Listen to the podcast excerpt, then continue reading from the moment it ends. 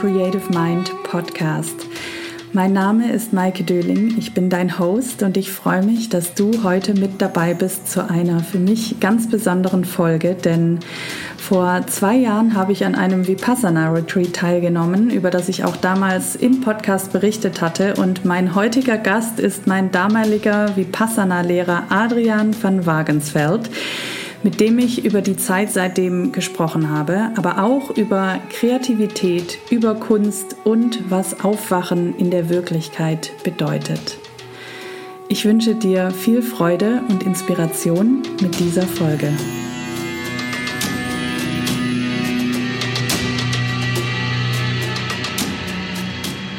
Ich habe heute einen sehr spannenden, inspirierenden, wundervollen Gast. Ich freue mich sehr, dass du hier mit mir im Gespräch bist. Herzlich willkommen, lieber Adrian. Herzlich willkommen im Podcast. Danke, Maike. Schön, dass ich da sein darf. Wie fühlst du dich heute? Ja, sehr gut. Sehr gut. Es ist, wir haben noch nicht angefangen mit Heizen. Es ist ein bisschen kalt. Ähm, und weiter fühle ich mich gut, ja. Schön. Wir haben es ja noch früh am Morgen für mich hier in Fuerteventura. Bei dir ist es schon zehn. Ich weiß, dass du sehr früh aufstehst. Normalerweise, wie sah dein Morgen bis hierhin aus? Naja, ich stehe jeden Morgen um fünf auf, weil wir um sechs, täglich um sechs eine geführte Meditation haben, live, online. Mhm. Und da brauche ich ein bisschen Zeit, um erstmal von dort, wo ich schlafe, zu der Studio zu kommen und mich da zu installieren und Genau, dann habe ich von sechs bis äh, sieben diese geführte Meditation. Im Anschluss haben wir ein Nachgespräch. Das Thema an der Meditation äh, diesmal war äh, der Körper als ein Gemisch von Erde, Wasser, Feuer und Luft. Also die vier Elementen spüren. Und im Nachgespräch war unter anderem ein äh, Psychoanalytiker da, ein Psychotherapeutin.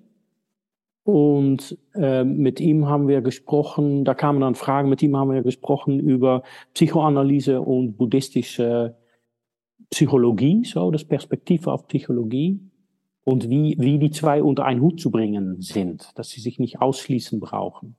Wow. Ja, und dann ist, dann habe ich was gefrühstückt, dann ist Philipp gekommen und arbeiten hier, wir hier weiter an der Technik. Schön. Da sind wir jetzt schon mittendrin. Du hast schon ein bisschen erzählt, was du machst und ja, wo lassen wir deine Geschichte beginnen? Weil du weißt ja, dass ich auch so ein bisschen immer frage, wer ist eigentlich der Mensch, mit dem ich spreche? Wo lassen wir deine Geschichte beginnen? Naja, wir fangen immer am besten bei Adam und Eva an. Dann wissen wir, dass wir in einer fiktive Geschichte sind und können das Ganze mit ein bisschen spielerischer Freiheit angehen. Ähm, also, wo kommst du her? Aus meinem Mutters Bauch. Ähm, ich glaube, jetzt relevant, der, der, der, der Thematik von dein äh, Podcast ist ja Kreativität, glaube ich. Mhm. Mhm. Ja, und Bewusstseinserweiterung tatsächlich auch für manche, wie finde ich eigentlich meine Berufung und meinen Weg? Aber der Oberbegriff okay. ist schon Kreativität, weil wir sind ja auch alle Erschaffer. Also nicht nur im Sinne von ich erschaffe Kunst, sondern ich erschaffe, ich bin der Schöpfer meines Lebens. Okay. Also mein Weg hat mich gefunden. Mhm. Ich bin mit 17 äh, eingeladen worden von, hast du Lust in Einführung in Meditation? Und ich dachte, ach, kann ich schaden, ich schaue mir das mal an. Und ich habe mich da äh, hingesetzt und mich auf meinen Weg gefunden. Und einfach gemerkt, wie ich bin da so, so in mein, erstmal in meinen Körper, in meine Gefühle, in meinen Geist hineingelandet, ge, gefallen und es war wie Aufwachen. Einfach gemerkt, ich, ich, jetzt bin ich wirklich da. Und das hat mich so tief berührt, dass, dass mir klar war, ich, ich, ich, muss, ich will auf diesen Weg weiter und nicht zurück, wo ich herkam. Und habe dann lange gesessen, Stunden. Und eine von den Sachen, die in die Stunden klar würde, ist, wie schaffe ich Bedingungen, um so wach zu bleiben? Und die Bedingungen waren, ich verschenke alles, was ich habe. Ich berühre kein Geld. So wirklich nicht berühren. Ich trage kein Essen mit mir mit. Ich frage nicht, wenn ich was brauche, sondern ich, ich lebe und dann kann, kann ich nur noch in Kontakt mit anderen Menschen äh, leben, dann kann ich nur noch im Kontakt, wirklich in Kontakt mit dem Hier und Jetzt sein. Mhm. Und äh, 20 Jahre später habe ich gemerkt, dass das Teil ist von der äh, Leberegel von buddhistischen Mönchen, wenn sie wirklich nach die Regeln, die dürfen kein Geld berühren und sie dürfen mhm. keine Nahrung mit sich tragen, also keine Nahrung aufheben und müssen sich jeden Tag neu die Nahrung er, erbetteln. Und das habe ich so ungefähr ein Jahr durchgezogen. Und irgendwann bin ich aus dieser Präsenz rausgefallen. Und dann folgt ein Suchen nach, wie komme ich wieder zurück in diesen Zustand, wo ich, wo ich all Verbundenheit empfinde. Und da habe ich die unterschiedlichsten spirituelle Lehrer besucht und, und auch, auch religiöse Umgebungen und in der Philosophie geforscht, habe Soziologie studiert und nichts hat wirklich funktioniert, bis ich auf Meister Tegnatan gestoßen bin. Und da habe ich gemerkt, wenn ich das übe, dann habe ich eine Chance. Und jetzt sind wir wieder 19 Jahre weiter und es funktioniert. So, mhm. ich, ich, ich stelle mich keine Fragen mehr, äh, ob ich jetzt auf meinem Weg bin, ja oder nein. Ja, ich bin auf meinem Weg. Ich stelle mich keine Fragen mehr nach der Sinn von dieses Leben. Es hat Sinn. Also, was ich beitragen kann, trage ich bei. Wie fühlst du das? Woher weißt du das? Woher hast du diese, diese Sicherheit? Naja, also ein Aspekt ist, dass es kein Zweifel mehr da ist. Mhm. Also dass da, da, da läuft nicht im Hintergrund mit, eigentlich hätte ich lieber das oder das geworden. Mhm. Oder wenn ich das oder das erreiche noch, äh, dann würde es mir besser gehen. Mhm. Und ein anderer ist, dass ich Rückmeldung bekomme. Na, ich, ähm, seit 14 Jahren unterrichte ich äh, Vipassana-Meditation oder schaffe ich Umgebungen, wo Menschen Vipassana-Meditation entdecken können. Und ähm, ich kriege da Rückmeldung von Menschen, wo ich einfach merke, ja, macht Sinn, was mhm. ich so mache. Ja, es mhm. ist, ich bin vielleicht nicht Elon Musk, der der Welt bewegt mit Technologien. Es ist alles klein und bescheiden, aber, aber klein und bescheiden sind ein paar hundert Menschen, die fast täglich äh, Impulsen bekommen. Und ja. da sehe ich jetzt nicht, wo ich wirksamer sein könnte. Mhm. Oder wie. Nee, es ist, es ist überhaupt nicht klein. Es fühlt sich groß an. Ich meine, wir haben uns auch in einem Vipassana Retreat kennengelernt vor zwei Jahren. Und ich habe heute Morgen dachte ich mir, okay, ich mache jetzt mal wieder eine längere Meditation in Stille. Ich wollte mich irgendwie daran erinnern. Ich habe auch gestern selber meine Folge nochmal angehört, wie das war damals.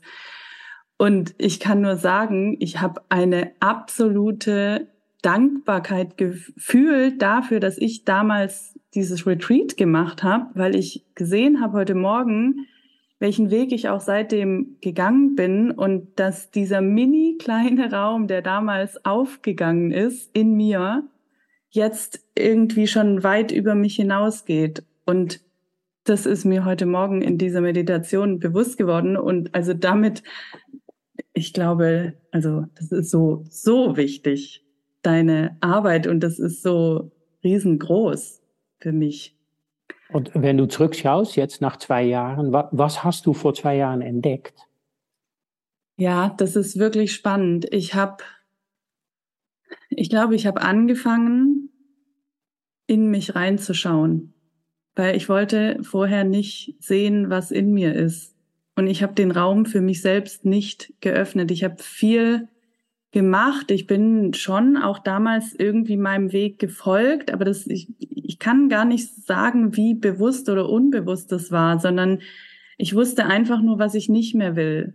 Und ich hatte so ein kleines Gefühl von dem, was ich machen will, dass ich mit Menschen arbeiten will, dass ich irgendwie in Kontakt sein will, dass ich für, dass ich Coaching machen will. Aber so was ganz genau, das war eine Intuition, warum ich losgegangen bin. Und dann dieses Vipassana habe ich gemacht, weil immer so viel bei mir im Außen war und ich, ich irgendwie das Gefühl hatte, ich, ich möchte mal mit mir selbst in Kontakt treten, obwohl ich nicht mal genau wusste, was das jetzt eigentlich bedeutet. Und letztendlich habe ich damals, ich meine, die Frage ist groß, wer sind wir? Aber ich würde sagen, dass ich damals ein mini bisschen davon entdeckt habe, was in mir ist und dass ich überhaupt erstmal die Schönheit dessen entdeckt habe, wer ich bin weil ich auch festgestellt habe, wie ich eigentlich mit mir umgegangen bin, wie ich mich selber bewertet habe. Da, da, ich bin am ersten Abend zurück in mein Zimmer gegangen, nachdem wir angefangen haben oder nachdem du den ersten Vortrag gehalten hast. Und ich bin zurück in mein Zimmer gegangen und habe mich im Spiegel angeguckt und war sah unglaublich müde aus und habe das direkt bewertet und äh, sofort gemerkt innerlich, wie ich mich selber, das war meine erste große Erkenntnis, ich habe selber gemerkt, wie ich eigentlich mit mir rede. Mhm. Und ich, ich glaube, ich habe damals einfach irgendwie so eine Liebe für mich selber entdeckt und das dass das nicht wert ist, dass ich mich selber ständig runtermache und also überhaupt mal die Gedanken zu erkennen und zu sehen, wie ich mit mir selber spreche, hat so viel verändert und letztendlich war das einfach auch eine ganz große Wertschätzung für mich selber und eine Bewusstmachung dessen, wie ich mit mir selber umgehe und dass ich das nicht mehr so möchte, sondern dass ich anders und liebevoller mit mir umgehen möchte. Mhm. Das war, glaube ich, so die Haupterkenntnis und wie wichtig das einfach auch ist, diese Stille für sich selbst und diesen Raum für sich selbst zu eröffnen jeden Tag. Mhm. Und was, was erforschst du in deiner Podcast-Serie? Ja, das ist auch eine Reise tatsächlich. Im Grunde ist es, also im Grunde kann man in meinem Podcast auch ein bisschen meine Reise verfolgen, seit ich meinen Job gekündigt habe und mich auf meinen eigenen Weg gemacht habe. Aber ähm, es, es war ja am Anfang hieß der Podcast Actors in Mind und es ging viel einfach auch um Mindset und mentale Gesundheit für Schauspieler. Mhm. Ich habe aber, also ich habe viele Interviews geführt, auch über die Karrieren von Schauspielern, wie sie ihren Erfolg gefunden haben, was die wichtigen Turning Points in ihrem Leben waren und was, was letztendlich auch ihr Mindset verändert hat und sie zu ihrem eigenen Erfolg gebracht hat, was überhaupt auch Erfolg ist oder auch wie sie ihren Weg gefunden haben. Und letztendlich habe ich aber auch immer wieder Folgen gemacht, und das mache ich auch immer noch, Einzelfolgen, wo ich auch über meine eigenen Erfahrungen spreche und was sich bei mir gerade verändert, weil dieser Podcast, das ist auch, das ist auch mein Weg und meine Geschichte, aber es ist auch die Geschichte von vielen anderen Menschen. Und für mich sind, glaube ich, so die Oberthemen, wie finde ich meinen Weg und wie habe ich auch den Mut, meinen Weg zu gehen? Weil es sind ja so viele äußere Faktoren, die uns dann sagen, ähm, aber das, das funktioniert nicht, weil, also gerade auch bei Künstlern so, ich kann davon nicht leben. Das ist, das existieren so viele Glaubenssätze und Überzeugungen auch in der Gesellschaft oder was wir von unseren Eltern lernen oder gelernt haben. Und letztendlich ist es eine Ermutigung, den eigenen Weg zu gehen, was auch immer es ist. Also es, es geht nicht nur um Künstler, sondern es ist für jeden den, die Ermutigung, seinen Weg zu gehen und den Mut haben, seinen Weg zu gehen seiner Berufung zu folgen und aber auch sein Bewusstsein zu erweitern und dieses Erfahren, wer bin ich eigentlich? Und ich glaube, das wäre auch die nächste Frage an dich. Du hast vorhin schon vom Aufwachen gesprochen, von deinem Moment des Aufwachens. Was ist ein erwachtes, ein erwachter Zustand? Ja, wenn man, wenn man das Wort Buddha direkt übersetzt, dann ist es erwacht und nicht mhm. so wie manchmal gemacht wird, erleuchtet. Mhm. Und warum mhm. es geht, ist, dass wir aufwachen. Und wir wachen nicht auf in einen besonderen Wunschzustand. Also, dass, dass du auf einmal, weiß ich, äh, Mutter Teresa bist oder Lara Croft, sondern ähm, du wachst auf in Maike. Ich wache auf in Adrian. Mhm. Und wir können uns da eine Geschichte zusammen träumen über was dann Adrian ist. Und das haben wir auch alle gemacht. Das ist unsere Biografie. Das sind unsere, dieses Geflecht aus Erinnerungen und Vorstellungen. Aber das ist nicht der Wirklichkeit. Mhm. Und Aufwachen ist Aufwachen in der Wirklichkeit. Und da ist diese Biografie ist nur ein Aspekt von der Textspur. Da sind unsere Vorstellungen sind nur Aspekten von alles, was wir so denken können. Mhm. Und da läuft erstmal was viel Wesentlicheres, äh, nämlich alles, was du fühlen kannst. Da ist erstmal ein Körper da und dieser Körper atmet und hat eine Stoffwechselung und einen Gasaustausch und äh, eine, eine Wärme und ähm, bewegt sich, hat seine Bedürfnisse. Und da fängt Aufwachen an.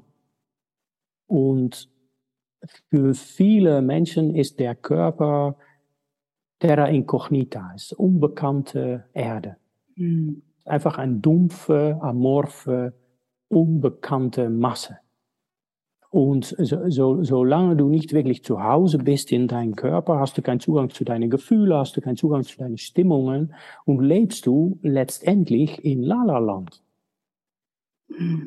Lebst du mit was dein Hirn so an Erinnerungen ausspuckt, diese Echobrunnen, und lebst du mit was dein Hirn so an Vorstellungen, Projizierungen macht, diese Traumfabrik. Mhm. Und, und der, der, der Wirklichkeit, worin du aufwachen kannst, der hinkt irgendwie hinterher. Und das ist für viele Menschen dann auch das, das Problemfeld dass der Wirklichkeit gar nicht mitkommt mit unseren Vorstellungen. Und das ist in der Kreativität von vielen auch das Problem. Wenn ich nach, so nach Künstler denke, ich habe selber, als ich 26 war, da war ich in mehreren kreativen Projekten und ähm, irgendwann habe ich gedacht, eigentlich bin ich Künstler. und ich bin dann mit meinen kreativen Projekten zu der äh, Kunstakademie gegangen in, äh, äh in Breda, St. Joost und habe mich da angemeldet und zu meinem Staunen haben die mich angenommen. Und ich kann nicht zeichnen und ich habe eine ganze Reihe an andere Sachen. Und die haben mich angenommen. Weil die fanden diese ganze Aktionskunst und diese Manifestationen, Manifestationen, die ich machte und die Radio, die ich moderierte und so weiter, die haben gesehen, da ist ein Künstler da. Mhm. Mhm. Und ich war genau eine Woche auf dieser Akademie und dann bin ich wieder, bin ich nicht mehr hingegangen. Ich habe einfach um mich herum geschaut und die Klasse gesehen. Die, waren, die meisten waren natürlich ein bisschen jünger. Und ich habe mir das Programm angeschaut für die nächsten zwei Jahre, was da erstmal für uns fest lag. Und da habe ich gedacht, ja, ich, ich setze mich hier nicht hin, um mir zwei Jahre zu zeichnen äh, und, und all die anderen Sachen zu machen. Aber seitdem denke ich gezielter nach über, über Kunst und Kreativität auch. Mhm. Und du, du hattest vorher gesagt, für viele Künstler ist es eine Schwierigkeit, dass sie nicht von ihrer Kunst leben können. Ja. Und man könnte da auch ganz konfrontierend sagen, naja, dann bist du einfach nicht kreativ genug. Ja. Nicht, du bist nicht gut genug als Künstler, sondern du bist nicht kreativ genug in wie schaffst du dann Raum, um zu tun, was du tun willst. Ja. Ja, also wenn, wenn, wenn, wenn du gerne zeichnest, ja, dann ja, setzt deine Kreativität ein, um zeichnen zu können. Und zeichnen ist mehr als nur, du hast ein Blatt Papier und, äh, und ein Pinsel. Ja? Und da sind mir immer wieder Künstler so ein bisschen gegen den Strich gegangen. Also für mich so, um, um, dass es so ein bisschen nicht passt, dass jemand denkt von, ja, nur weil ich das machen will, rumkrieseln, dudeln auf dem Papier, ja, äh, äh bin ich Künstler und muss ich als Künstler leben können. Und ich, ich sitze da immer wieder mit, ey, warte mal, die echte Kunst ist, dass du deinen Weg findest, dass du mit Dudeln äh, durch das Leben kommst, ja. Ja. Und ähm, wenn, wenn, wenn das ist, was du machen willst, das ist Kunst. Und was ist dann Kreativität? Äh, puh, also erstmal kreativ. Äh, ich denke, dass was üblicherweise so Kreativität genannt wird, ist nichts mehr als Kombinieren mit äh, Erinnerungen. Und äh, das ist gar nicht so kreativ. Yeah. Ja, und, und bei vielen Kreativ bei Kreativen ist Erfolg äh, ist das Ende von der Kreativität. Also wenn du, wenn du mit irgendwas Kreatives Erfolg hast, äh, dann wird es zur Methode und der Rest von deiner Kreativität ist dann variieren mit dieser Methode. Es gibt Künstler, davon kannst du äh, 40 Jahren äh, Arbeitsgeschichte kannst du erkennen, weil die machen 40 Jahre das Gleiche. Erfolgreich. Ja? Und für mich, wenn ich es aus der Meditation betrachte, dann ist Kreativität ein Zugang finden zu dein, das, was wir in Umgangssprache Unterbewusstsein nennen. Also du kommst in Zugang, du kriegst Zugang zu dein Unterbewusstsein. Du kriegst damit Zugang zu das, was wir Intuition nennen. Und da wird es möglich, Situationen anders anzugehen, als du aus Gewohnheit tun würde. Und dieses, die Sachen mhm. anders angehen, das ist Kreativität. Ja. Ähm, weil echte Kreativität, also die Erwartung, die wir an Kreativität haben, das geht gar nicht. Also wir können, man kann nicht aus nichts etwas machen. Also es gibt ja. keine neue Idee, es gibt nur neue äh, äh, Kombinationen. Ja. So, so letztendlich äh, entsteht alles aus Helium. Also nee, aus, aus Wasserstoff. Alles entsteht aus Wasserstoff. Ja, also in, in das Kernprozess in, in Sonnen entstehen komplexere Atomen. Und das geht immer weiter mit, äh, mit Kombinieren. Aber du kannst nicht aus nichts etwas machen. Es gibt kein großes, komplexes Atom, das entstanden ist aus nichts. Mhm. Und so gibt es auch keine brillante Idee, die aus nichts entstanden ist. Sondern es ist immer eine Kombination von Sachen, die vorher schon da waren. Das ist total spannend, weil ich bin in einem sehr kreativen Umfeld aufgewachsen. Ich habe auch als Kind, ich hatte einen Künstler als Lehrer in, äh, ich war von der Waldorfschule.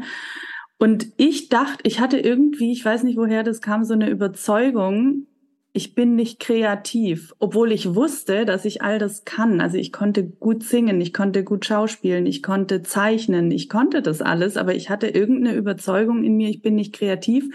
Und ich dachte immer, kreativ sein bedeutet, ich muss mir was ausdenken. Ich muss tolle Ideen haben, ich muss viel, ne, und das war irgendwie so kopflastig alles und das ich fand das total anstrengend. Und ich muss ehrlich sagen, mittlerweile, und ich glaube, dass vieles ist davon, also von meinem, von meiner Perspektive auf Kreativität auch erst dieses Jahr so mir bewusst geworden, dass ich dir total zustimme mit diesem Kreativität entsteht, das ist tatsächlich für mich, wenn ich das versuche zu beschreiben, ein Gefühl, was aus meiner Mitte herauskommt. Das ist ein Gefühl von etwas, da sitzt auch meine Intuition, aber wo ich spüre, ich möchte etwas kreieren, ich möchte etwas, was da aus mir raus will, eine Bühne geben und ich schaue mal, wie sich das erschafft, also auf welchem Weg. Ist es ein Bild oder ist es äh, eine Rede, die ich halte oder ist es eine Podcast-Folge oder was auch immer es ist, aber es ist als erstes ein Gefühl in mir von etwas, was ich ins Leben bringen will oder in die Welt bringen, was ich erschaffen will. Mhm. Und oft wissen wir erstmal nicht, okay, wie kanalisiere ich das jetzt? Aber es ist dieses Gefühl, dem man versucht, einen Ausdruck zu geben. Und je mehr man das macht oder dem Raum gibt, desto mehr wird sich das auch im Außen zeigen und manifestieren. Also würde ich mhm. das jetzt beschreiben. Ja. Ähm, Nochmal zurück. Du sagtest Aufwachen in der Wirklichkeit. Was, was ist die Wirklichkeit? Ja, das sind all diese Wandel, Wandlungsprozesse zusammen. Ja. Die, die, die, die Wirklichkeit ist, dass äh, Masse Masse anzieht, zum Beispiel. Schwerkraft nennen wir das. Das ist ein Aspekt von Wirklichkeit. Und äh, die, die Wirklichkeit ist, dass in jedes oder fast jedes Exemplar Homo sapiens eine Illusion von ein Selbst da ist, verbunden mit Erinnern und äh, Denken und versuchen zu planen und äh, versuchen zu verstehen. Und in Sanskrit wird das Ahamkara genannt, der Ich-Macher. Und da versuchen wir irgendwas zu machen von dieser Wirklichkeit. Mhm. Und wir erzählen uns da eine Geschichte und wir holen da Sachen ran und wir versuchen da was zu bewirken. Aber du hast es vorher auch schon erwähnt, letztendlich ist das nur ein Versuch zu beschreiben, was wirklich stattfindet. Mhm. Und wir sind da sehr begrenzt in unseren Möglichkeiten. Also in, in unsere, unsere Möglichkeiten, um zu texten, um zu verstehen, sind sehr begrenzt. Wir haben keine Antwort auf die Frage, was ist Bewusstsein? Viele von den wesentlichen Fragen können wir gar nicht beantworten. Und wir haben auch mit unser Denken nicht so besonders viel Einfluss auf unser Leben. Wir, wir haben wahrscheinlich alle Vorstellungen, was so ein ideales Körpergewicht ist. Aber die Menschen, die aufwachen in einem Körper, was nicht diese ideale Körpergewicht hat, die wenigsten schaffen es, um das dann zu erlangen, obwohl es gar nicht so schwierig ist. Einfach wie viele Kalorien gehen raus und wie viel rein und wie viele Kalorien gehen raus. Ja? Wie schwierig kann das sein? Und das zeigt, wie, wie, wie begrenzt unsere Möglichkeiten mit dieses Verstehen und Denken und Einfluss nehmen ist. Und ja. das hat auch seine Wirkung, ich weiche ein bisschen aus, äh, das hat auch seine, seine, seine Wirkung auf Kreativität. Mhm. Also viele Menschen denken, dass Kreativ, Kreativität etwas ist, was wir mit unser Denken tun. Dass wir äh, Techniken lernen oder dass wir einfach von uns selbst im Denken kreativ sind. Aber da benutzen wir ein sehr, sehr schmales Instrument. Mhm. Wir, wir sind gar nicht so gut in genau wahrnehmen. Wir sind gar nicht so gut in dann Texten, was wir wahrnehmen. Und wir sind gar nicht so gut in davon dann was bedenken äh, und, und das dann wieder texten.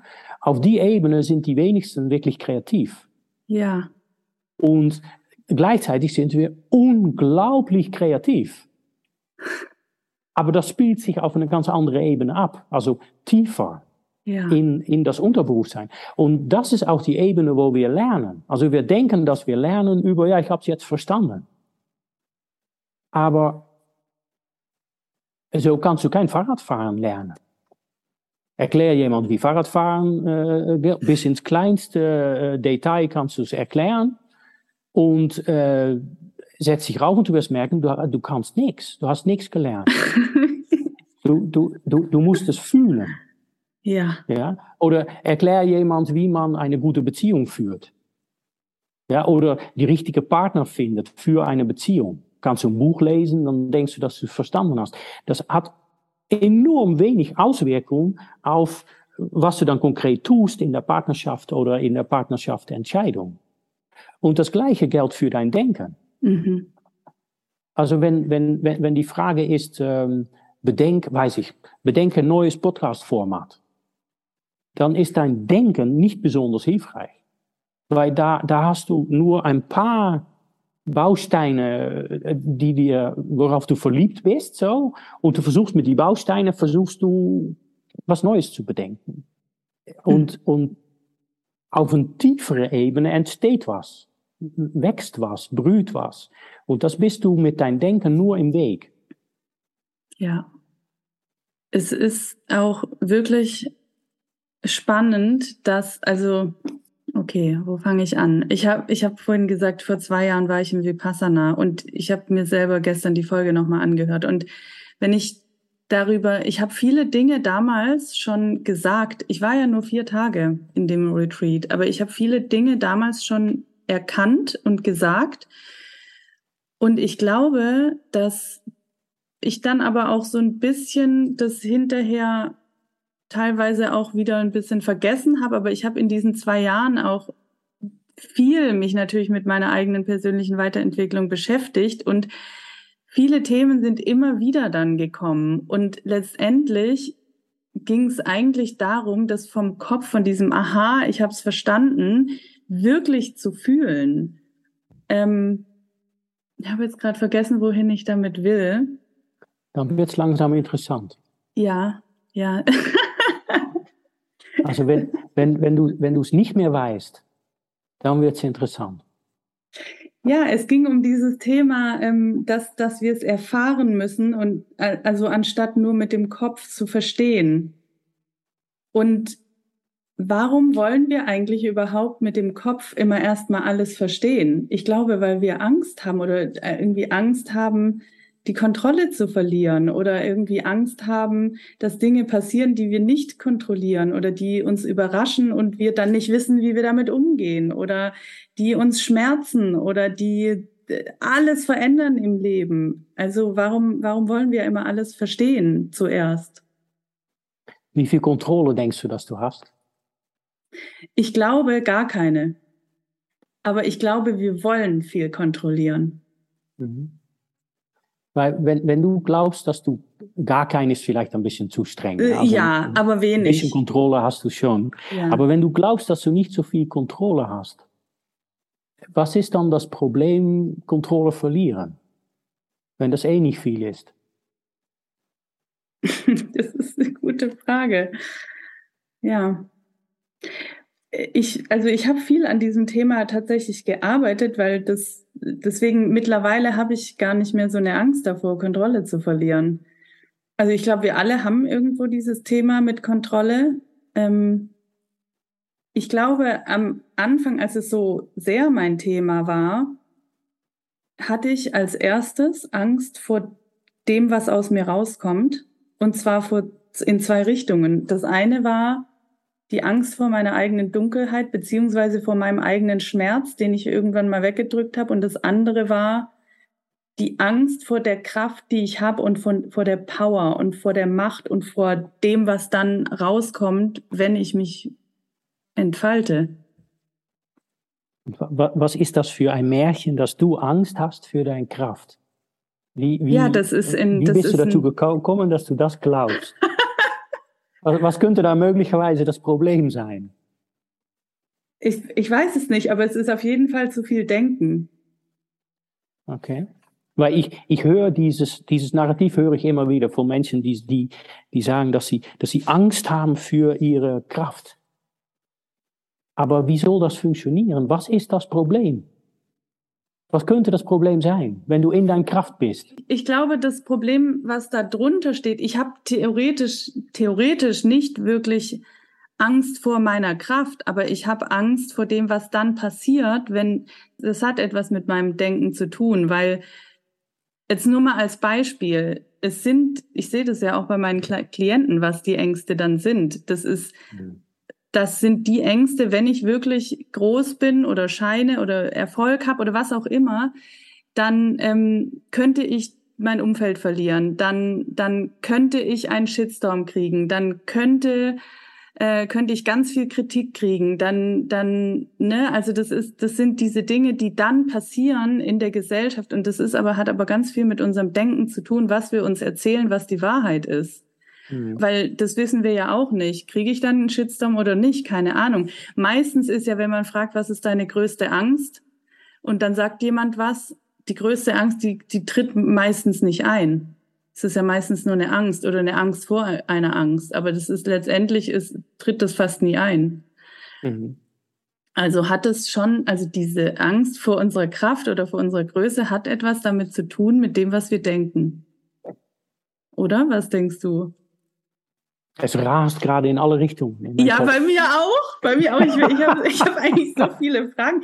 Weil ich habe, okay, ich habe jetzt eine noch eine konkrete Frage, weil du hast vorhin gesagt, Erfolg ist das Ende von Kreativität. Und das fand ich super spannend, weil könnte es nicht sein, dass wir, wenn das so ist, dass wir uns auch sabotieren in dem, in unserem Erfolg. Weil wenn ich Erfolg habe, und angekommen bin, dann bin ich vielleicht nicht mit, dann ist meine Kreativität vielleicht am Ende, weil ich kenne wirklich auch Leute, die bewusst sagen, wenn es mir schlecht geht, bin ich am kreativsten.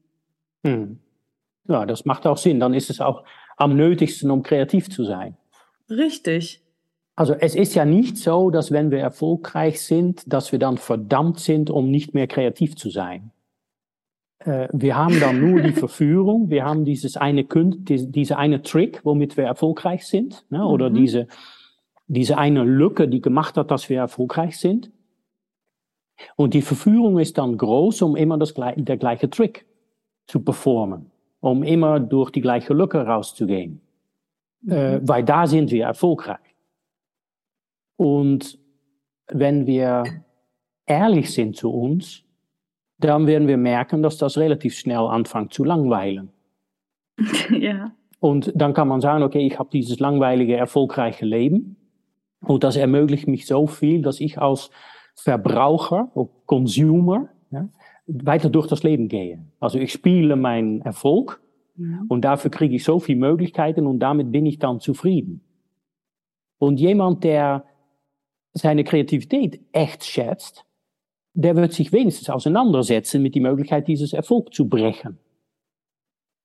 Damit du wieder in eine Situation bist, wo Kreativität wieder nötig ist, angesagt ist. Ja. Und wir brauchen letztendlich, Leben ist relativ einfach. Also wir, wir, wir brauchen zu trinken nur Wasser. Mhm. Und alles, was wir in dieses Wasser mischen, ist entweder ein Genussmittel oder ein Medizin. Und wenn wir nicht krank sind, brauchen wir kein Medizin. Und wenn wir vernünftig sind, brauchen wir kein Genussmittel. Nicht ständig. Mhm. Ab und zu mal. Und so ist es mit Ernährung und so ist es mit Unterkunft und so ist es mit äh, Freundschaft und Beziehungen. Also das Leben ist eigentlich sehr einfach. Ja. Und wir kommen immer wieder in die Verführung, um es komplex zu machen, um es groß zu machen. Also wenn du wirklich Angst hast für einen Shitstorm, ja, dann mach einfach bei der nächsten großen Fernsehauftritt den Hitlergruß oder was immer dir einfällt und lass einfach diesen Shitstorm über dich hin herkommen. Ja? Dann, dann hast du die Gelegenheit, dann kriegst du mit, was dann passiert. Ja, und, und was dann dieses Shitstorm nicht überlebt, ja, das gehört nicht zu dir. Das, äh, warum, warum, willst du das mitschleppen? Was ist da das Problem? Ne? Und so ist es mit Befürchtung in der Zukunft, aber so ist es auch mit Befürchtung in die Vergangenheit. Also wir haben, wir haben Erinnerungen, die äh, äh, uns überfordert haben, die uns äh, ein Gefühl von, von extrem klein, äh, nicht gesehen, nicht geschätzt, nicht geschützt, nicht genährt fühlen. Und das wollen wir nicht wieder. Hm. Und das ist der Angst wir können natürlich versuchen, das Leben zu kontrollieren und die Sachen sorgfältigst in Gefriertruhen Truhen, äh, in unsere Keller einzusperren, dass es einfach nicht mehr passieren kann. Und Erfolg und Ruhm und Reichtum sind sehr hilfreiche Methoden dazu. Also man kann Erfolg, Ruhm und Reichtum kann man sehen als ich betoniere einfach meinen Keller ein. So, das kann ich mir leisten. Ich kann leben in diese Traumwelt in diese Welt von Vorstellungen. Ich kann leben in dieses Erfolg. Ich kann meine Schwierigkeiten mit Geld lösen. Und bei genauerer Betrachtung äh, ist es ein relativ armseliges, äh, armselige Existenz. Mhm. Weil, weil du hast diese, dieses Bild, was du von dir abgibst, du hast diese Rolle und du bist von wo immer du geschaut wirst, du musst immer irgendwie deine Frontseite zeigen. Weil in der Rest vom Leben sind wir, wir trinken alle Wasser. Und äh, wir tun alle Genussmittel oder Medizin äh, rein und wir haben alle unsere Schwierigkeiten. Und aufwachen in deine, in deine Größe ist nicht so sehr, ja, ich, will, ich wollte immer Künstler werden und äh, jetzt äh, darf ich in die Biennale ausstellen. Das zeigt nicht, dass du in deine Größe angekommen bist. Ich kenne sehr, sehr erfolgreiche Menschen, die ich als absolut kleinselig empfinde. Ja? ja. Äh, und ich kenne völlig un und fast niemand gesehene Personen, die absolut in ihrer Kraft sind und, und wirklich groß sind. Es ist möglich, um wirklich groß bei all die hinter der Kasse zu sitzen und einfach jede, jede paar Minuten ein neues Person anzulächeln und zu sagen, wie viel sie zahlen dürfen. Ja. Ja, das geht, das geht. Und es ist eine Illusion, dass wir groß sind, wenn wir erfolgreich sind. Und das ist auch sichtbar, weil wir sehen viele von diesen besonders erfolgreichen Menschen sich letztendlich sehr klein benehmen. Jemand macht einen Witz über eine Partnerin, die krankheitsbedingt wenig Haaren auf dem Kopf hat. Und du stehst auf und du haust auf der, vor die ganze Welt, äh, haust du jemand vor den Kopf mit allen Konsequenzen. Wie groß ist man dann? Ja. Aber das ist eine Person, die wunderschöne äh, äh, Filmchen aufgenommen hat, die Menschen zutiefst inspiriert hat, um in ihre Kraft anzukommen und so weiter. Und bei genauer Betrachtung ist das, was er wirklich ist. Seine Frau schaut ihn mit einer leichten Ablehnung an und das Reptil steht auf und vernichtet sein Leben. Wie hm. groß bist du dann? Mhm. Und es gibt sehr schöne, von einem von die Zen-Patriarchen, also in, ist eine Geschichte überliefert, dass er schon als Abt äh, da war und irgendwann gemerkt hat, äh, ich bin nicht wirklich frei. Und er hat sich zurückgezogen aus aller Verantwortung und ist wieder ganz am Anfang angefangen mit der Praxis. Das wäre für niemand anders nötig gewesen. Niemand anders äh, hätte einen roten Knopf drücken können bei dieser Mann, um zu zeigen, ja, guck mal, eigentlich bist du the great pretender äh, und eigentlich musst du zurück auf ein Kissen. Aber er hat es selber gemerkt. Ja. Und groß ist, wenn du dann sagst, okay, äh, ich, ich verzichte noch mal ein bisschen und ich habe noch was zu tun. Das heißt, Größe beginnt auch wieder bei uns, in uns was ist dann Erfolg? Also wie, wie, ja, was ist Erfolg? Ja, Erfolg kann ganz viel sein. Es kann sein, dass Erfolg der Pech ist, dass irgendwas gelingt. ja, und, und da, da, da klebst du dann dran. Das kann Erfolg sein.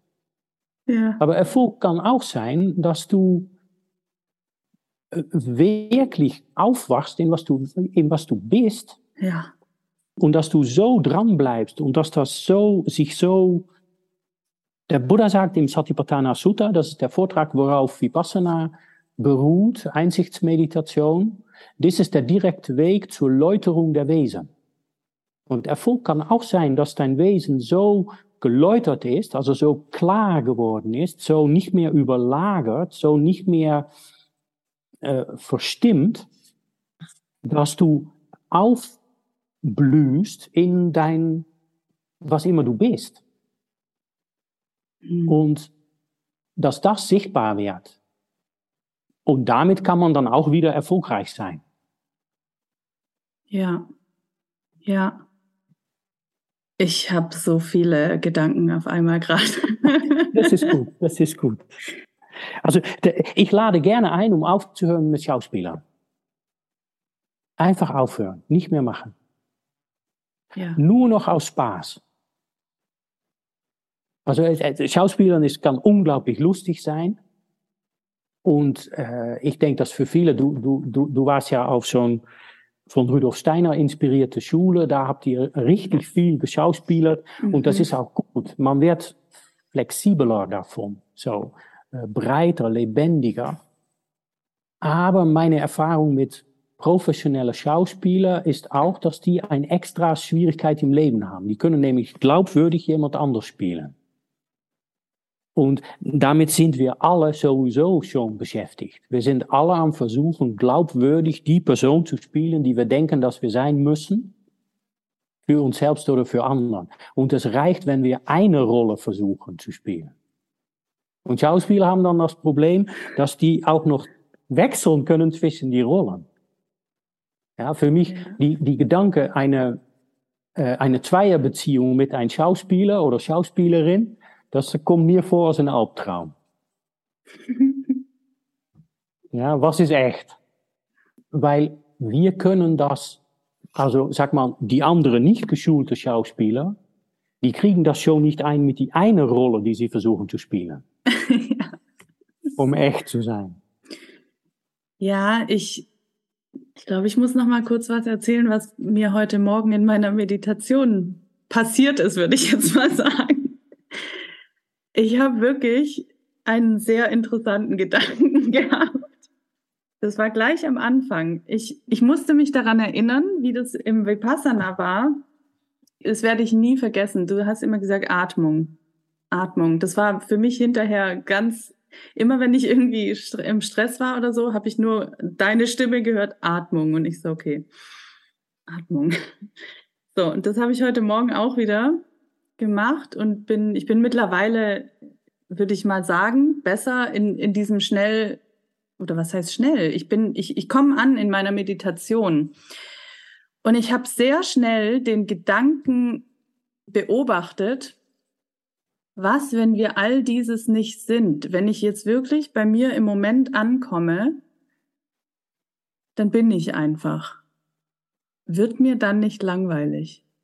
Und ich bin kurz erschrocken über diesen Gedanken, weil ich dachte so, oh Gott, wenn mir dann langweilig ist, das bedeutet ja, dass ich vielleicht attached bin zu, zu meinen Problemen, meinen zu vielen Gedanken, meiner Vergangenheit, meiner Sorge um die Zukunft. Weil wenn ich das alles weglasse mal, wird mir dann nicht langweilig. Das ist ein sehr interessanter ja. Gedanke, oder? Ja, sehr schön. Ja. Vielleicht eine etwas provokative Definition von Leiden ist mhm. Anhaftung an Unangenehmes. Und wenn wir Angst haben für Langeweile, dann würde ich sagen, dann ist der Weg in die Langeweile. Mhm. Also dann, weil, was kannst du da verlieren? Dann, dann geh wirklich rein. Ich hatte tatsächlich, ja, und, und ich dachte dann auch in dem Moment, wenn ich wirklich den Mut habe, im Moment anzukommen, in diesem Sein, vergesse ich dann nicht, wo ich hin will. Also meine Berufung sozusagen. Diese beiden Gedanken gingen miteinander einher und ich, ich dachte wirklich so, das ist echt spannend. Weil im Grunde auch mit all dem, was wir jetzt gerade gesprochen haben, und deswegen erzähle ich das gerade, ist es doch eigentlich so, wenn ich wirklich loslasse und mich einlasse auf dem Moment, auf das Sein, aufs Jetzt, auf ich bin, dann entsteht doch daraus die größte Kreativität und das, was wir sind. Also warum muss ich es dann im Kopf wissen, wo ich, warum darf ich das nicht vergessen in meinem Kopf? Verstehst du, was ich meine? Ja, ja, natürlich. Äh, was ist eine Berufung, die du vergessen kannst? ja, das ist das, was also ich du, denke. Du hast eine Berufung, das ist ein Richtig, Ding. und das ist das, was ich denke, was, was ich hier zu tun habe auf dieser Erde, was, was, ne, was, was ich denke, wer ich bin. und glaubst du, dass das etwas ist, was du vergessen kannst? Dass du irgendwann nach langem Suchen entdeckt hast, ach, das ist es, was ich zu tun habe auf dieser Welt. Jetzt habe ich es endlich nicht loslassen. Nein, ich glaube nicht, dass wir das vergessen können. Ich glaube tatsächlich, dass eigentlich, hm, das kommt mir jetzt gerade, eigentlich je mehr ich bei mir selbst ankomme, in mir, desto weniger vergesse ich das, weil es, weil ich es in mir fühle. Und weil, mhm. weil ich dem folge und dann muss ich mich aber nicht mehr mit meinem Kopf ständig dran erinnern. Und dann gehen aber auch die Zweifel weg, weil es dann eh aus mir rauskommt.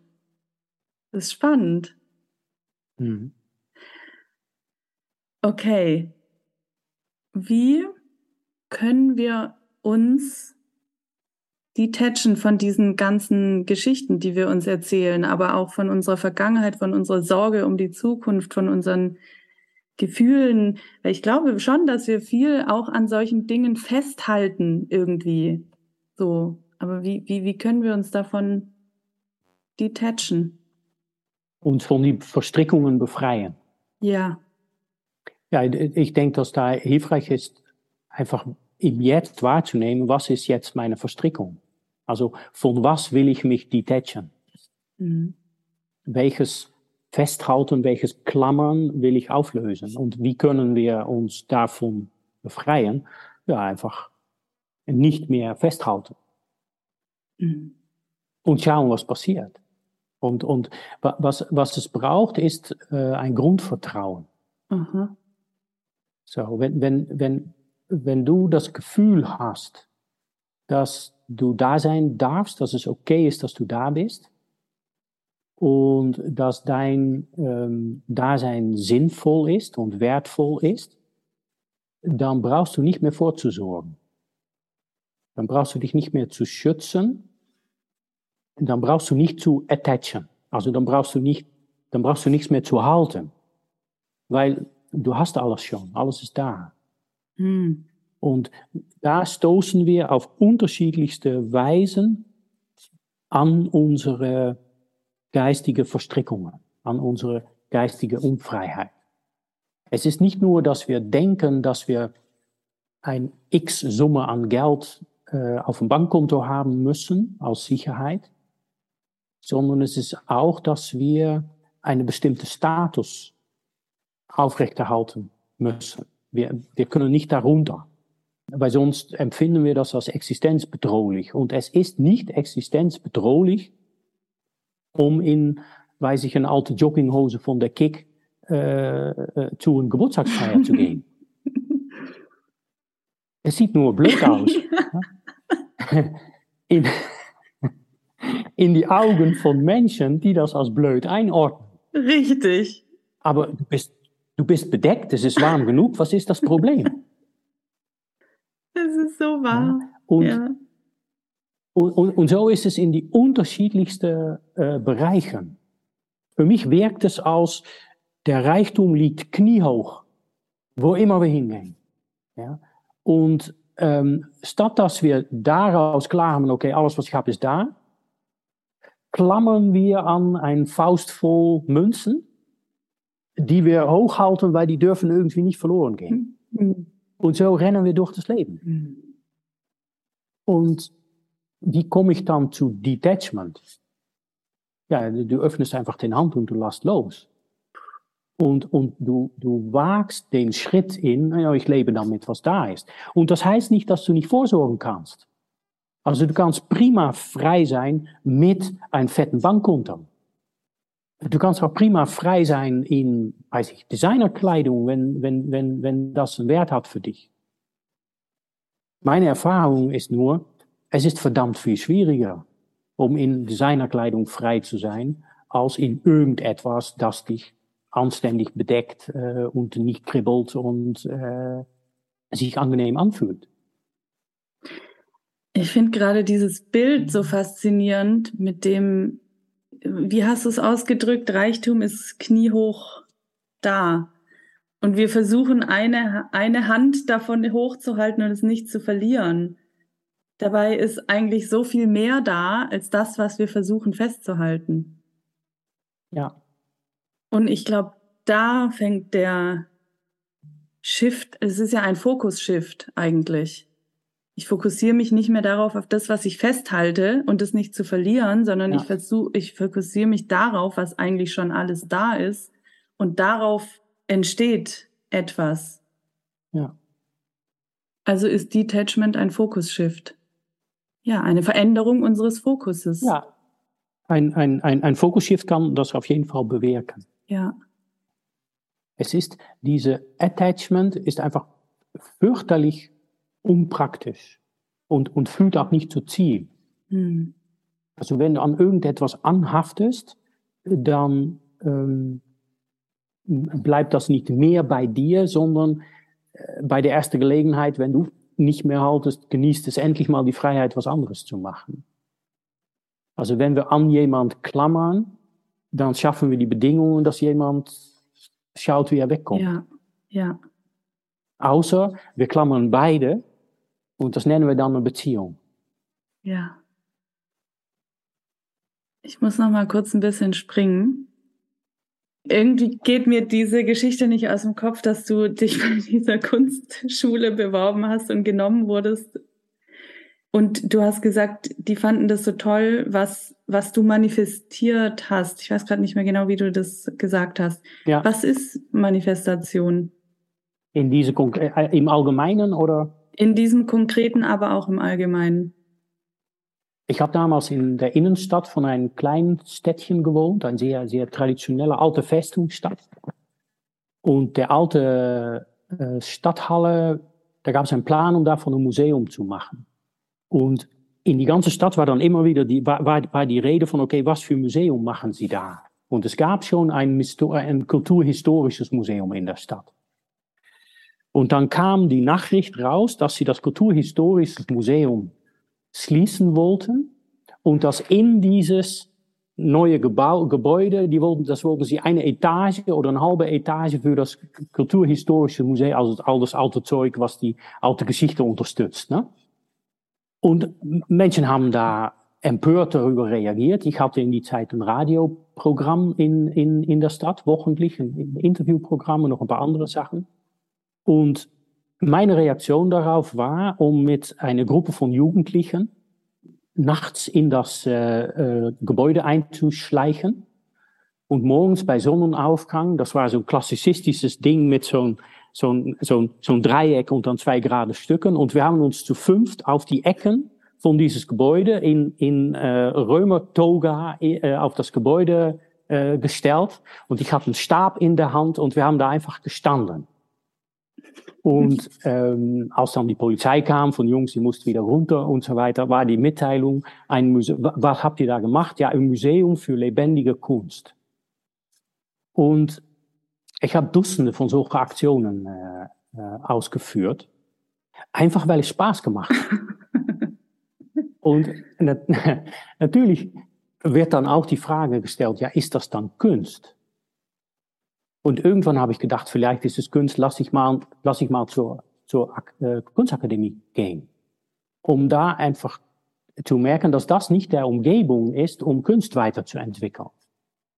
Ist es Kunst oder kreativ, um ein Haus so zu gestalten, dass du da optimale Bedingungen hast, um Urlaub zu erleben? Das ist, was wir machen. Also ich gebe Retreats aber was ich eigentlich mache, ist, ich schaffe eine Umgebung, wo Menschen loslassen können. Mhm. Wo Menschen einfach merken, ich brauche mich nicht zu beschäftigen mit meinen Gedanken, weil die, die, die brauche ich hier nicht. Äh, wo Menschen merken, dass sie sich keine Sorgen machen brauchen, ob sie bekommen, was sie brauchen. Und dass sie nicht mehr auf Hab 8 sind. Dass sie nicht mehr auf Hab 8 hinter die Ohren sind, ob was irgendwie vielleicht interessant oder gefährlich, bedrohlich sein könnte dass Menschen nicht mehr so betteln äh, nach das Angebot, was das Hirn so an Gedanken hat. Dass, dass einfach da sein und atmen, dass das genug ist. Ist es Kunst, um so eine Umgebung zu schaffen? Und ich brauche es kein Kunst zu nennen, aber es ist nicht weniger als das, was wir in einem Museum Kunst nennen. Ja oder in eine, in eine Manifestation Kunst nennen. Und da, da haben wir vielleicht einige Aspekte von Joseph Beuys Vermittlung noch nicht so ganz verstanden. Hm. Das heißt? Ich, ich denke, dass ganz viel, was wir jetzt Kunst nennen, einfach Snobismus ist. Hm. Da wird einfach eine Kulturnische aufrechterhalten, wo Menschen ihre Spielchen äh, mit ihren Vernissages und Finissages und was die weiter alles da so erleben. Äh, das ist einfach ein Theaterspiel. Das ist eine Schauspielerei. Na, da ist dann zum, zum Beispiel so ein, so ein Banksy, der dann nach Orten geht und da wirklich zutiefst berührende Bilder fabriziert das ist echt mehr Kunst als ganz viel, was es äh, zu die Biennale oder äh, äh, zu die Documenta schafft. Mhm. Ja, nur weil es die richtige Beziehungen hat und passt in die richtige Geschichte. Und äh, das gilt nicht nur so für die Kunst, das gilt auch für die Wissenschaft. Ein Großteil von den Papers in der Wissenschaft wird von niemand gelesen und schon gar nicht angewendet, für nichts. Das ist einfach eine snobistische Luftübung. Und eine unglaubliche Verschwendung von menschlichen Ressourcen, weil da, da gehen, das sind intelligente Köpfe. Die könnten ihre Kreativität auch anwenden für etwas Sinnvolles. Ja. Und ich sehe da unsere Künsten teilweise echt in eine Sackgasse. Und für vieles gilt es auch nicht, ne? weil es gibt wirklich zutiefst bewegende Kunst. Mhm. Und es gibt auch wirklich relevante Wissenschaft. Wir ja. brauchen keine Akademie, um Kunst zu erschaffen. Was ist dann, was ist Kunst? Ja, das, das überlasse ich dann lieber die Großen der Kunst. Also, wenn du mir die Frage stellst, was ist Kunst, dann sage ich lieber von, na, äh, schau dir Joseph Beuys an oder Andy Warhol oder äh, Picasso. Äh, oder Wim, Wim Delvoye, Delvoye, Delvoye, Delvoye, weiß nicht, ein Belgier. Mhm. Ja. Der hat Schweine äh, glatt rasiert, eine von seinen Werken. Und er hat dann diese Schweine tätowiert. So ein bisschen so wie die, so wie die, äh, ähm, so wie die Rocker tätowiert sind, so wie die Hells Angels tätowiert, so hat er Schweine tätowiert. Ja. Und er wollte dann diese Schweine in eine äh, große Ausstellung ausstellen, im Museum. Und da kamen die Tierrechtler und die Behörden und die haben diese Schweine beschlagnahmt. das ist Kunst, ja. Ja, ich, ich habe das jetzt auch gerade gefragt, weil ich glaube, ich glaube, Kunst ist einfach, und das hatten wir jetzt auch in dem Gespräch, das, was aus uns herauskommt, zu machen. Ja, also es wird Kunst, wenn es, wenn, wenn es auch noch eine Bedeutung hat. Ne? Ja. Und er hat dann Schweine leben in unserer Welt, leben Schweine zwischen 30 Kilo und 120 Kilo, leben sie vier Monate. In die Zeit werden sie gemastet. Mhm. Ja? Und dann zwischen die Empfängnis und, die, äh, äh, und dass sie 30 Kilo wegen, weiß ich nicht. Vielleicht auch, auch nochmal drei Monate. Also ein Schwein lebt sieben Monate und dann wird er geschlachtet. Mhm. Ja? Und ein Schwein, was von einem Künstler, Künstler rasiert und tätowiert wird, was man durch zo'n dicke Speckschicht echt nicht als eine schmerzvolle Erfahrung äh, erleben wird wahrscheinlich. Ein Schwein, das so tätowiert wird, wird zuerst von die Behörden beschlagnahmt und schön versorgt. Und dann kann es als Kunstwerk einfach leben. Und wenn es stirbt, dann wird es gehautet. Und diesen Haut wird getrocknet und wird als fast unbezahlbares Kunstwerk verkauft. Welches Schwein willst du sein? Das, das als Kunstwerk verkauft wird. Ja, und, und weil er dann schön davon leben will, macht er dann irgendwelche Gemälde oder Druck, äh, Drucksachen, wo du ein Schweinehaut erkennt mit Tatuagen drauf und das wird teuer verkauft. In Galerien über die ganze Welt. Hm. Das ist gut. Der, der gleiche Mann hat eine Aufstellung gemacht und äh, in die Ausstellung gibt es eine kleine Küche.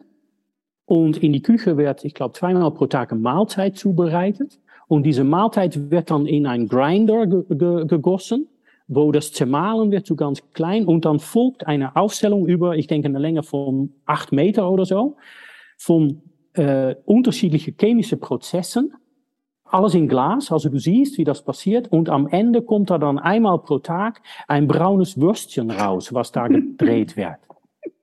Und da, da hat er dieses Prozess von, wie wird unsere Nahrung zur Scheiße, wir sind Scheißmaschinen, das ist unsere Funktion in diese, auf dieser Erde.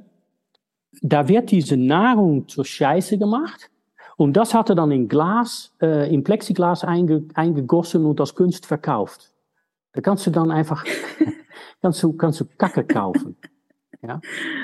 Und das ist Kunst. Und ich denke, dass es viel relevanter ist, um jetzt äh, Wim Delvoye oder Delvoye zu googeln und einfach mal zu sagen, zu schauen, was sagt er, dass Kunst ist, oder Joseph Beuys ja. oder Andy Warhol oder eine ganze Reihe an anderen, ähm, als da irgendjemand zu fragen, der gar kein Künstler ist, mhm. ich ja Meditierende. Ja, ich, ich finde halt, dass, ne, ich finde, dass wir so vieles aus der Kunst kreativ Schaffenden auch so sehr einfach ins, ins Leben übertragen können. Wie werden wir zum Künstler unseres Lebens?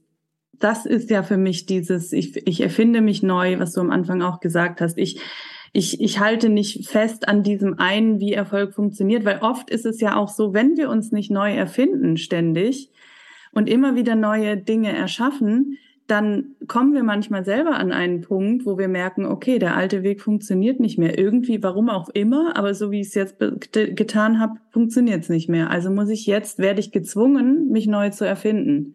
Schön wär's. Das große Problem ist, dass der alte Weg, der, äh, der funktioniert, bis zum bitteren Ende. Also geh einfach in ein äh, Alternheim, in eine Pflegeeinrichtung und da siehst du, dass der alte Weg bis in die Demenz funktioniert. Hm. Da, da, da sitzt ein erhebliches Teil von äh, unserer Gesellschaft, von unserer menschlichen Familie. Und die sitzen da einfach und lassen sich futtern und warten auf das Ende. Ja. Oder geh in irgendein Büro bei irgendein großes Unternehmen und äh, schau dir die Menschen an. Das funktioniert. Sie gehen jeden Tag in die Arbeit und sie gehen jeden Tag wieder nach Hause. Und sie sind froh, dass sie ein etwas äh, größeres Auto haben als äh, äh, die Nachbarn und dass sie in die richtige Nachbarschaft wohnen und die richtige Kleidung tragen. Und es funktioniert. Wir können so weitermachen. Mhm. Es ist auch gar kein Problem, wenn das Klima äh, sich ändert. Das ist, der, der, der Meeresspiegel wird in die kommenden 100 Jahren maximal zwei Meter steigen. Was ist das Problem? Ich sitze hier in Hamburg, da sitze ich sogar hoch genug. Wir müssen höchstens das Verkehr ein kleines bisschen um, äh, umlenken. Und, und ähm, Bangladesch ist einfach weit weg. Wir, wir, wir werden nicht von die Wirklichkeit gezwungen. Wir können diese verwehrte Welt von Vorstellungen trotz Wirklichkeit äh, durchführen. Wir können weitermachen. Ja. Und das machen wir auch. Unsere Antwort auf ähm, extreme Spekulationen in der Energiemarkt ist nicht, dass wir sagen, so, das ist dann die, die perfekte Gelegenheit für die Energiewende und wir stecken jetzt Unsummen in erneuerbare Energie. Das ist nicht unsere Antwort, sondern unsere Antwort ist das Subventionieren von diesen Spekulationen. Mm. Wir können weitermachen. Das ist überhaupt kein Problem. Ja, ich denke, dass jeder das für sich selbst äh, weiter ausmalen kann. Wir können weitermachen. Das ist gar kein Problem. Es braucht gar keinen Bezug auf der Wirklichkeit. Wir sind so machtvoll, wir sind so reich, wir sind so gut organisiert, dass wir einfach in Lala-Land leben können. Und das machen wir. Das ist irgendwie traurig. Wenn du so betrachten willst, ist es traurig. Ich fühle gerade so ein bisschen, dass es mich traurig macht, weil ich dann denke, wie, wie können ja. wir trotzdem Veränderung schaffen? Ja, du, du, du, du bist, es ist nur ein, es ist nur eine Perspektivsache. Hm. Du brauchst dich nur ein kleines bisschen zu, zu drehen und, und du stehst in diese endlose Reichtum. Ja. Und äh, dir sind alle Möglichkeiten offen.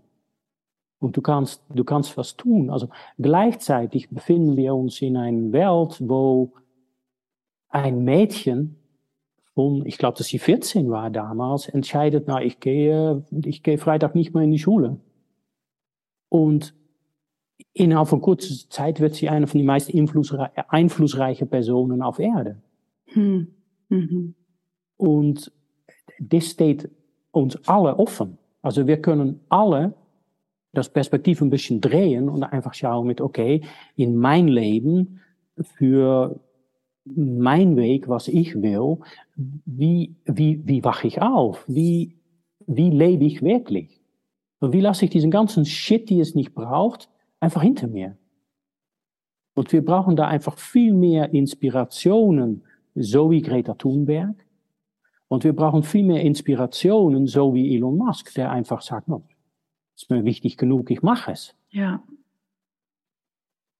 Dankeschön. Ich glaube, das war jetzt echt, ähm, ja, das war wichtig. Genau für diesen Weg, für diese Entscheidung, für wenn, wenn jemand sagt, okay, ich möchte meinen eigenen Weg gehen in diese Richtung.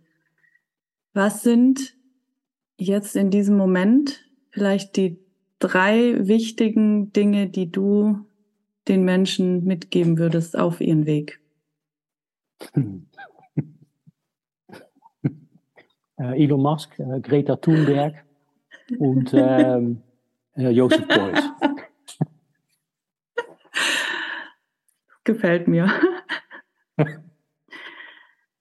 Ja, ich, ich danke dir sehr für dieses Gespräch. Ich habe total Lust, mit dir ganz viel weiteres zu sprechen. Ich bin heute auch ein bisschen gesprungen, weil einfach so viele Welten aufgegangen sind. Ich dachte, oh, da will ich rein, da will ich rein, das will ich auch noch wissen. Also danke für all das, was du hier heute reingegeben hast. Vielleicht haben wir ja noch mal die Möglichkeit, irgendwann, dann komme ich zu dir ins Studio in Hamburg. Und ähm, ja, gibt es noch irgendwas, was ich heute nicht gefragt habe, was du gerne noch loswerden möchtest, was du, was dir noch wichtig ist zu teilen? ganz viel und deshalb freue ich mich auf eine nächste Begegnung. Ja. Wenn jemand mit dir in Kontakt treten möchte oder auch ein Vipassana Retreat machen möchte, wo kann man dich finden? Also wir haben eine Webseite vipassana-jetzt.com und wir haben ein Online-Programm, das findest du da auf die Webseite, täglich von sechs bis sieben eine geführte Meditation, die du aber machen kannst, wann immer du möchtest. Mhm. Und im Anschluss die Möglichkeit, um sieben, um Fragen zu stellen. Jeden Tag oder fast jeden Tag. Da haben wir auch ein paar Online-Kurse, einen Einsteigerkurs und einen Aufbaukurs. Und dann haben wir zehntägige, fünftägige, vier- und dreitägige Retreats vor Ort. Und die finden alle in der Nähe von Koblenz statt, also zwischen Köln und Frankfurt. In ein Haus, wo wir über 100 Tage pro Jahr Seminaren geben, seit jetzt sieben Jahren. Und das ist bis ins kleinste Detail an unsere Wünsche und Vorstellungen angepasst. Mhm. Vielleicht ist da was dabei für dich. Dann du bist herzlich willkommen wenn jemand noch mehr von deinen, ich weiß ja, du gibst auch woanders Interviews oder es gibt bestimmt noch viele Gespräche und Vorträge von dir, kann man die auch irgendwo finden? Ja, wir haben einen, einen YouTube-Kanal, Vipassana Jetzt. Mhm. Und da sind noch einige Podcasts und wir haben sel sind selber vor kurzem angefangen mit einer eigenen Podcast-Serie, jeden Montagabend um äh, 7.30 Uhr äh, Central European Time abends. Äh, und das ist entweder ein Interview oder ich gebe einen Vortrag mhm. live. Also auch mit die Möglichkeit, im Anschluss Fragen zu stellen. Toll. Ja. Das verlinke ich sehr gerne. Dankeschön. Ja, danke. Ich wünsche einen schönen Tag. Dir auch. Dankeschön.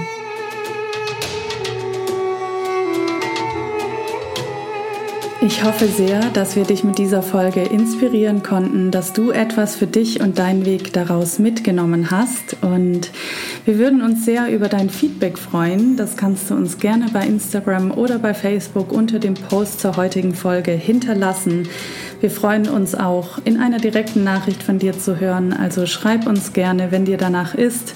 Alle Links dazu findest du in den Show Notes natürlich auch zu Adrians Webseite und Podcast. Und ich würde mich sehr darüber freuen, wenn du den Podcast abonnierst, wenn du ihn weiterempfiehlst und wenn du ihn positiv bewertest bei Spotify oder auch bei Apple Podcast. Dort kannst du mir auch gerne eine Rezension schreiben. Darüber freue ich mich sehr. Und du hilfst mir auch damit, den Podcast weiter wachsen zu lassen. Ich danke dir fürs Zuhören. Ich wünsche dir einen wundervollen Tag oder Abend und ich freue mich, wenn du auch bei der nächsten Folge wieder mit dabei bist.